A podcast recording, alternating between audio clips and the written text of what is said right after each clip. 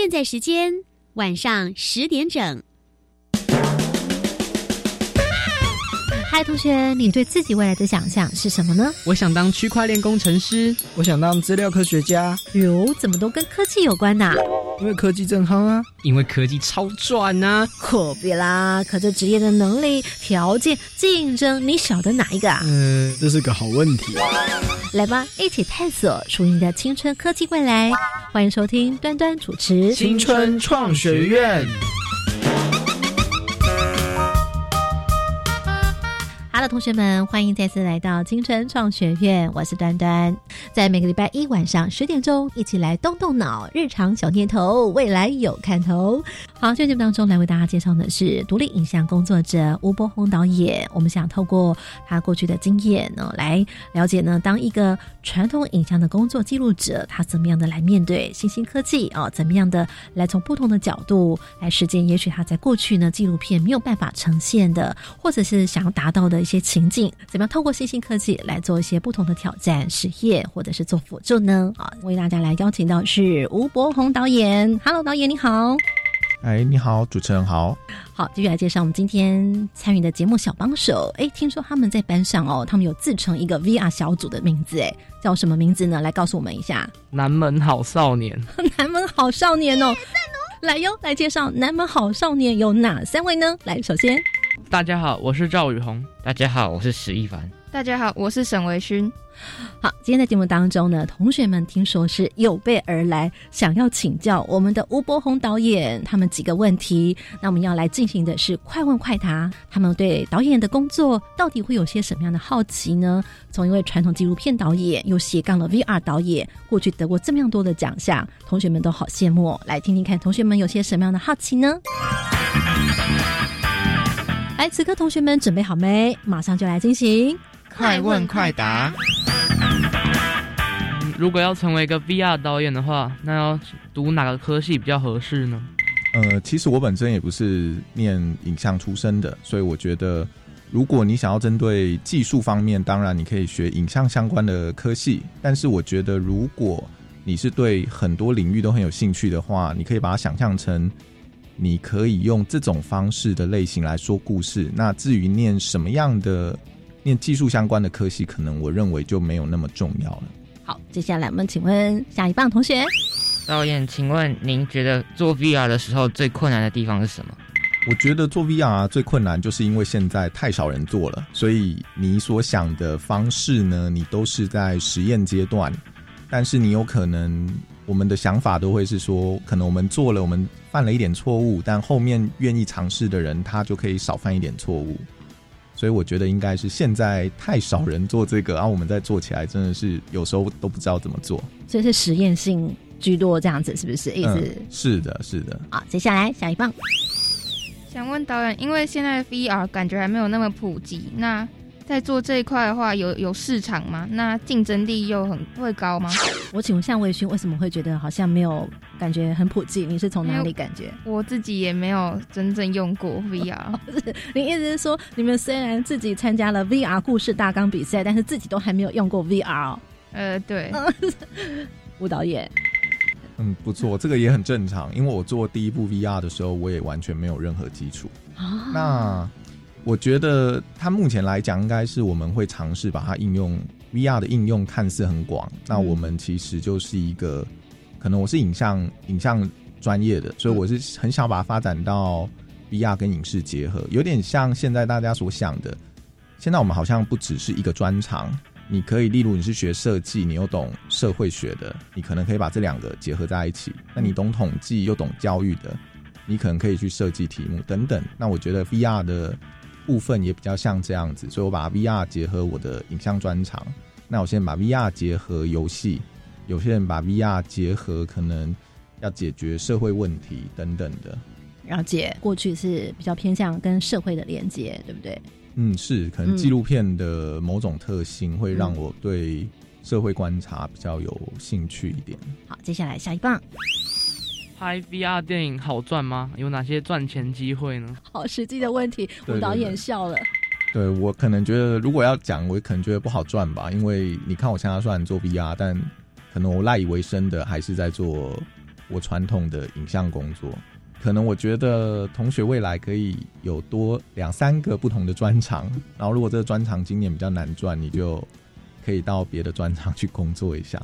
可能目前啦，未来可能我认为会好一点点，但现阶段他的观众对他的接受度还不高，所以可能暂时来讲，在做这个都是我们比较像那种开山辟地的关键人物，包含你们。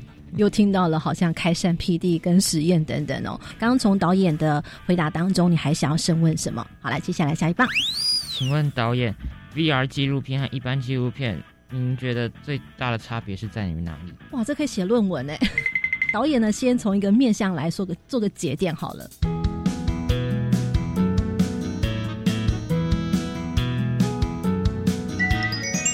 好，我觉得如果。如果纪录片我要我要叙述一个我要叙述一个故事给你听的话，那我觉得 VR 纪录片比较像，我更希望把你带到现场去，让你去感受。可能我会在这一部片，我会在 VR 的现实状况会安静一点。你有时候觉得我们在看一部电影，你会不会觉得导演有时候很唠叨？他好像会有很多东西想要跟我们讲。但有时候我在做 VR 的时候，我会觉得我会变变得比较想要安静一点，因为我有一点像。我把你带到一个现场环境，但这现场环境有我想要表达的含义之后，我会让你静静的在那边。所以我觉得有可能是它的叙事还没有被开发出来。我觉得这两个对我在做拍摄的时候有蛮不一样的事情。嗯，就像我看过你们的分镜，你们的分镜就比较像是在做传统纪录片的分镜啊，真的哦。因为你们在做 VR 的时候，你不可能说我在这里，我可以，我可以说去看。因为没有你没有那种摄影机可以让观众很靠近，说啊，他们没东西吃，他们很辛苦，他们很怎么样？你只有一个环境的画面可以让观众说去表达你们内心的含义。了解，哎，刚刚导演提到了有关于同学们的实作，就是他们有一个 VR 故事大纲，我们后头再继续跟大家呃做一个讨论。接下来下一棒，想问导演为什么会想要踏出自己已经比较熟悉一般的纪录片的？呃，制作而进入到有个跟科技结合 VR 领域。嗯，你心里面的猜测答案是什么？可能是觉得以后有市场吗？大家好像都会对于出路这件事情很 care。你有没有发现，导演？对对对，就这也是正常的，应该的啦。哦，就这个这个确实是啦。那我会从纪录片跨到跨到 VR 里面去，其实。我认为，其实不管是一部电影或者是一部 VR 的电影，它其实都有一个很重要的原因，是我能不能让观众的认同感跟代入感更强烈。嗯，但是毕竟传统电影上来讲，它有一个很现实，我们在看电影的时候，我们就是在电影院里面，观众不会有在现场的置入感。那当时我去做 VR 体验的时候，我就想说。那既然我的纪录片有没有办法让观众有更多的代入感，让真实更真实？所以那时候刚好就是有一些机会，有台湾有一些跟 VR 内容有关的创作，我也去去参加，就得到相关的补助，我就有办法用这个补助去做我第一次的尝试。所以我其实觉得它跟我。以前在做纪录片的实践的概念其实是一样的，嗯哼，只是我现在要开始尝试用不同的工具去突破我在做传统纪录片所面临到的限制，所以我觉得应该比较像是这个样子啊。那当然啦，就是要赚钱还是会比较困难一点点。哦，好，刚刚呢，导演特别提到了，他现在呢用呃同样的概念，但是使用科技的工具来做呈现哦。那关于呢，导演他怎么样来面对新科技，在当时他在转换过程当中有没有哪些痛点呢？他必须要去克服的，我们后头再来跟大家分享哦。好，那么这一段呢，在这边要暂告一个段落之前，还有没有同学想要继续发问的？哦，红宇，我想知道导演目前有哪些作品啊？最满意的是哪一部？嗯，我目前大概具体比较完成的大概有三部三部作品。那分别，我觉得这三部作品都对我来讲都有一个很重要的特点，就是它跟整个环境所记录下的细节有关系。像我第一部，第一部最重要就是我的叙利亚邻居嘛。那我们很希望让观众带入到真正逃离到土耳其边境的叙利亚难民的环境。如果那第二部我有到那个一个。太平洋的小岛叫万纳度去拍摄那边部落他们传统的舞蹈。比起来，我觉得每部片对我来讲都有很特别的意义。但如果同学这样问，我会觉得我的叙利亚邻居对我来讲，应该感受更不一样吧，因为他可能是我第一次尝试用 VR 来做创作，那他也对我原本做纪录片的思维有一些不同的想法。嗯，所以我当时在那个就是我在土耳其的边境的小城市加济安泰普的时候，我们花了非常多的时间跟这个城市相处。去找我们要拍什么样的环境，让观众可以怎么样去感受，这就是他们目前生活的环境。所以我觉得这一部片子，我的叙利亚邻居应该是对我来讲是印象最深刻的一部。灵光感应盒。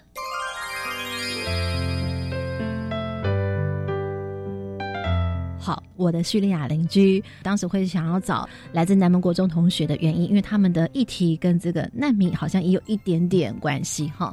哎，请教导演，你好像本身在二零一八年有一部作品《二十个礼物》，也获得了台北电影节奖最佳观众的票选，是很厉害耶。刚刚同学他们说，哇，他们觉得这个奖比评审奖还要更重要，你怎么做到的？哦，因为那一部其实那一部片其实就是当时我们做 VR 最基本的。雏形就是台北电影节，他找了一群可能跟 VR 有关的工作人人员，然后找了非常多不同领域，有建筑，嗯，有影像，有非常不同领域，然后把我们这些学员打散去思考什么内容非常适合 VR。那那时候二十个礼物的这一部片的概念，就是我们用了 VR 去思考，我们可不可以成为一个物件？哎，就是说今天我成为你的笔。我成为你的书，我成为你的眼镜。那我当我成为你的眼镜，是不是代表这个物件是有它是因为爱你，所以留在你身边？所以我们那时候用了 VR 的感觉是，当你成为一个眼镜，当你成为一支笔，就是那个你就是仿佛在人家的手上，像笔一样这样摇来摇去，像刚刚同学在写字一样。哇，这个笔就是因为很爱你，所以他现在才在你的手上，然后。帮你写下一些你想想的事情，所以二十个礼物这个就，反而比起来，它不是一个纪录片，它像一个剧情片，让戴上 VR 头盔的人去感受一下，嗯，他去成为这二十个物件的感受是什么？嗯，那你听到在当时观众票选当中有没有些什么样的留言，至今你还印象蛮深刻的？就他们喜欢的原因是什么？我我大概是知道有一个有一个评审说。有一个当时有一个评审，他说他会投我们的原因是说，我没有想到，我本来是希望可以看到一个你可以表现一个很有生命的影像，嗯，但是你们现在是要用一个没有生命的东西来告诉我它是很有生命的，让它非常印象深刻。那个好像是一个来自法国的，应该像是一个 VR 制作人，所以那时候我们就觉得，哇，我们那时候本来我们那时候在想这个剧本，我们全组那时候是一致共识说。这么强的剧本怎么可以拿出来比台北电影节？您觉得很强哦？对，然后最后是这件事也是蛮奇妙，就是我们整组觉得这个脚本实在太奇怪了，然后但是我们又在一起想了三个小时之后，我们还是想不到新的脚本，所以我们就想说，好，那我们就用这么强的脚本来想想看，能怎么用故事的方式把它包装起来。嗯，所以我们就是我们那时候就写了很多关键字嘛，爱嘛。物件嘛，嗯，然后到底今天，然后轮回等等的，就是今天这些物件也是有经过轮回的，所以它现在才会出现在你身边。我们就想了很多关键字，再来构思这个剧本。哎，对，怎么样？同学们听到这里有没有觉得想象力是不是很重要？嗯，同同学点头点的很大力哦，有没有什么感受？现在听到词，我觉得创作就不局限，你要。去把想象力用出来，不管是多么奇妙的东西，都可以用在创作里面。有同学心里面的笔记本还有很多个问题哦，我们待会呢一一来为大家解答。稍后马上回来。基本概念：维他命。在节目当中，现在锁定的是青春创学院。好，今天的节目当中，非常荣幸来邀请到是吴伯宏导演。那么从传统纪录片，然后现在呢，目前他过去呢有几部 VR 的作品，特别是在这个高雄 VR 的电影节当中也有这个展出哦。我们想要请问一下，就是导演在从传统纪录片到后来你也尝试了 VR 的科技，但我们了解呢，吴伯宏导演他是。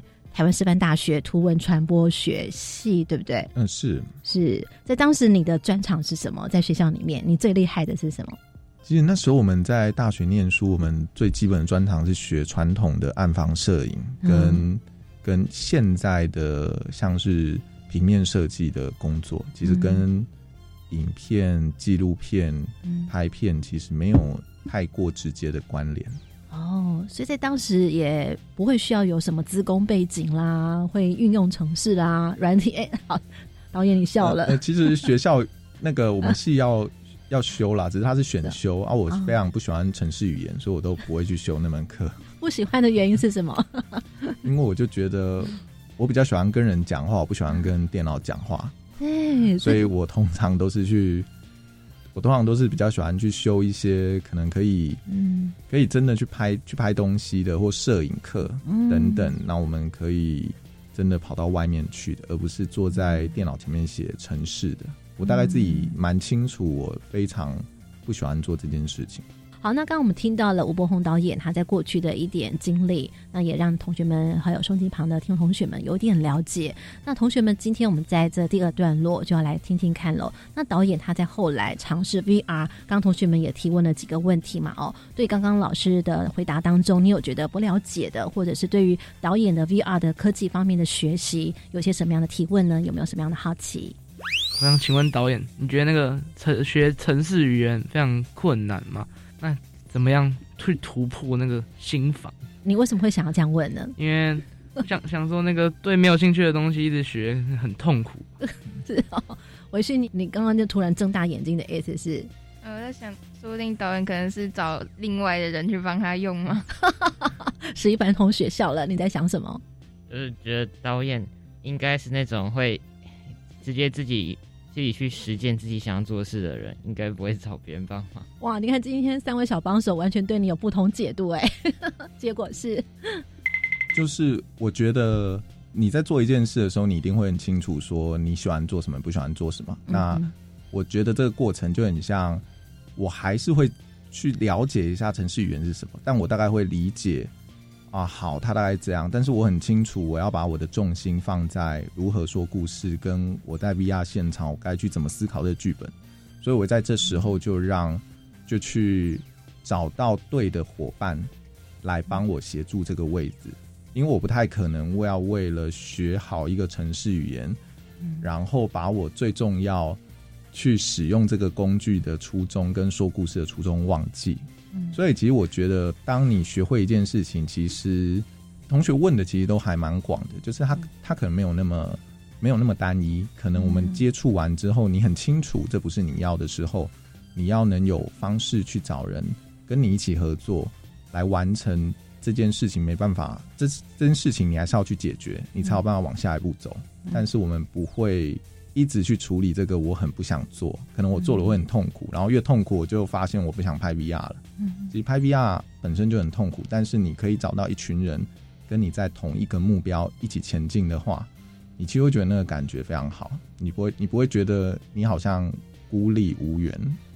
所以其实我 VR 拍完，我还是不会写程序语言，但是我可以理解它是怎么运作的。哦，是这样子。哎。刚刚我们提到重点，但是我觉得最后这句话就关键喽，可以理解怎么样的运作，在你们想象当中，它是一个怎么样的运作？现在同学们只有呢在 VR 故事大纲的阶段哦。红宇同学刚听到了老师的回答，有没有解答了你心中的好奇？还是你想继续深问？我想那个问说，就是做 VR，它那个需要用到的人，那些一定应该比较多吧？比一个传统电影来讲，因为传统电影就是平面的，就是拍，然后导演。然后剪接啊，那像 VR 还要写程式的，还还有什么多的工作人员呢？红宇同学好奇的是，不同于传统纪录片的话，那么 VR 的制作团队的工作人员到底会有哪些分层分类？是不是哪些？好，正常来讲，就是如果我们是做影像的，一定会有基本的传统剧组在里面。嗯哼，那我们找来的人就是要去解决我们这群人不熟悉的技术层面，所以现在刚刚那个同学也说到，像工程师这是一定有的。嗯。那很有可能未来这一些传统影视工作人员的，像编剧、导演、摄影、剪辑，也有可能会开发出一个就专门在 for VR 工作人员的，可能他是 VR 的编剧，他必须跟传统的编剧一起共同合作。嗯，可能他是 VR 的剪接，他必须要去思考说，我的剪接的时候我要怎么加才会有观众互动，所以他其实也可能需要跟传统的剪接师一起共同工作。但是这都是我们目前在创作期间我们所思考的，因为我们就是觉得，我们好像有时候在工作的时候，我们觉得我们好像我们好像少了一只手，哦，或者是少了一个眼睛，诶或少了一个大脑帮我们想好这件事，因为我们会用传统的影视制作的思维把它套进去。嗯。那我们觉得未来要有人去把 VR 的影像制作产业再多找一些不同想法的人进来。嗯哼，像我们一般传统的影片剪接，我们不会想到互动嘛，嗯我们只会想到画面跟画面这样剪。但很有可能未来 VR 的剪接就要在旁边说，不行，我觉得这一个加这个，我们要程式语言去写一个观众看到这个场景的人物，这个人物会互动跟他说话。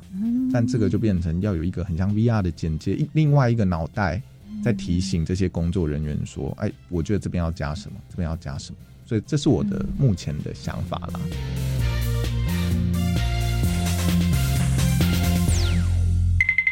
关键密码传送门。那请教导演，就是说，到底在当时是一个怎么样的机缘之下，你就突然觉得说，因为看你的传统纪录片也拍的好好的，为什么会打动你？觉得说，哎，那我要用科技工具来做，是因为题材的关系，还是因为有补助啊？不是，还是因为什么点点点？呀，好，应该是说，我觉得像刚刚有同学就提到啊，就嗯说导演你在这个领域，你有你的舒适圈，嗯为什么你要跳到另外一个领域去？嗯但我觉得通常就是在舒适圈待久了，你的思考会太习惯找到一个你很容易就可以解决的方法去拍纪录片。嗯，我觉得我可能是因为是这样子，所以我其实中间在想，就像我们可能在做纪录片一样，嗯。我们就会很希望有时候跨到不同的题材，嗯或者是用不同的形式，嗯，然后去突破有没有说故事的方式。那我觉得可能在一八年的时候，刚好有一个机会，嗯。我就觉得就是透过台北电影节的那一次计划，让我想到说，嗯，哦，原来有这种方式可以做做骗子。哎，所以有种灵光的感觉，是不对是？，我就觉得这不是我以前以前熟悉的东西，嗯但是但也是因为这样，所以我的我通常在接触不同领域的时候，我通常还是会有一点点先入为主，会把我一点点我熟悉的东西嗯加进我不熟悉的东西，让我去理解看看，看这两个会不会擦撞出不同的火花。嗯所以那时候刚好我身边几个脚本在想，嗯，就可能就很像同学在想你们的专题一样，你们会很直觉的想到，你觉得这很适合 VR，、嗯。其实有可能你们其实就是比较像那个两年后的我而已。就我两年前我先想到了我一个这个故事，嗯。我从五六个故事挑，我都觉得没有一个适合 VR。那嗯我遇到这个故事，我就觉得我的叙利亚邻居这个我很想用 VR 试试看。的。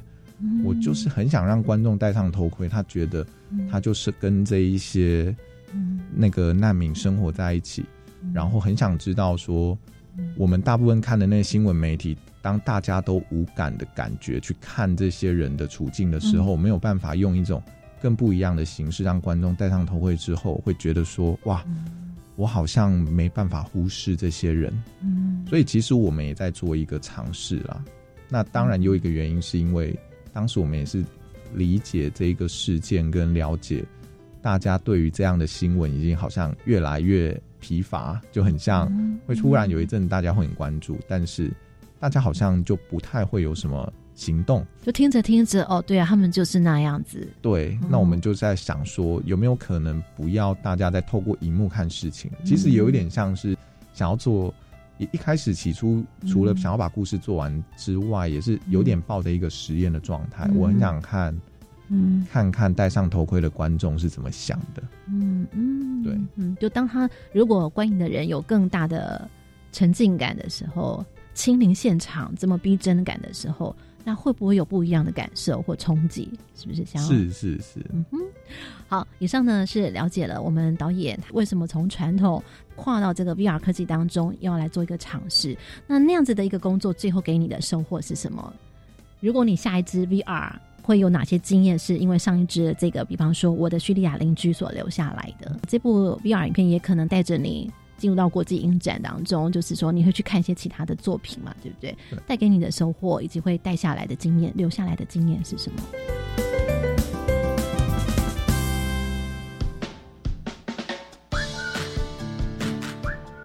其实我现阶段我花了比较多时间，其实蛮走入校园，其实蛮希望可以第一把这部片给嗯。给现在的大学生看看以外，其实我现在有在做一件事，我希望可以把我现在目前所熟知的 VR 从头到尾的制作流程，嗯，可以透过一个工作坊去诶带现在的像现在的学生去尝试看看，嗯，因为我觉得大部分就像今天可能跟同学所见面，嗯大家都知道他很他们很想用 VR 来做尝试，但他们可能有很多的想法，嗯，但是他们可能光技术门槛就让他做第一阶段的卡关。嗯就像这群同学一样对，，但是其实 当我进去之后，我发现其实技术门槛在现在其实是没有那么复杂，或者没有我们想象中的难，这对，样子没有那么难。可是我们觉得应该很难，对不对？对各位同学嗯 觉得难不难？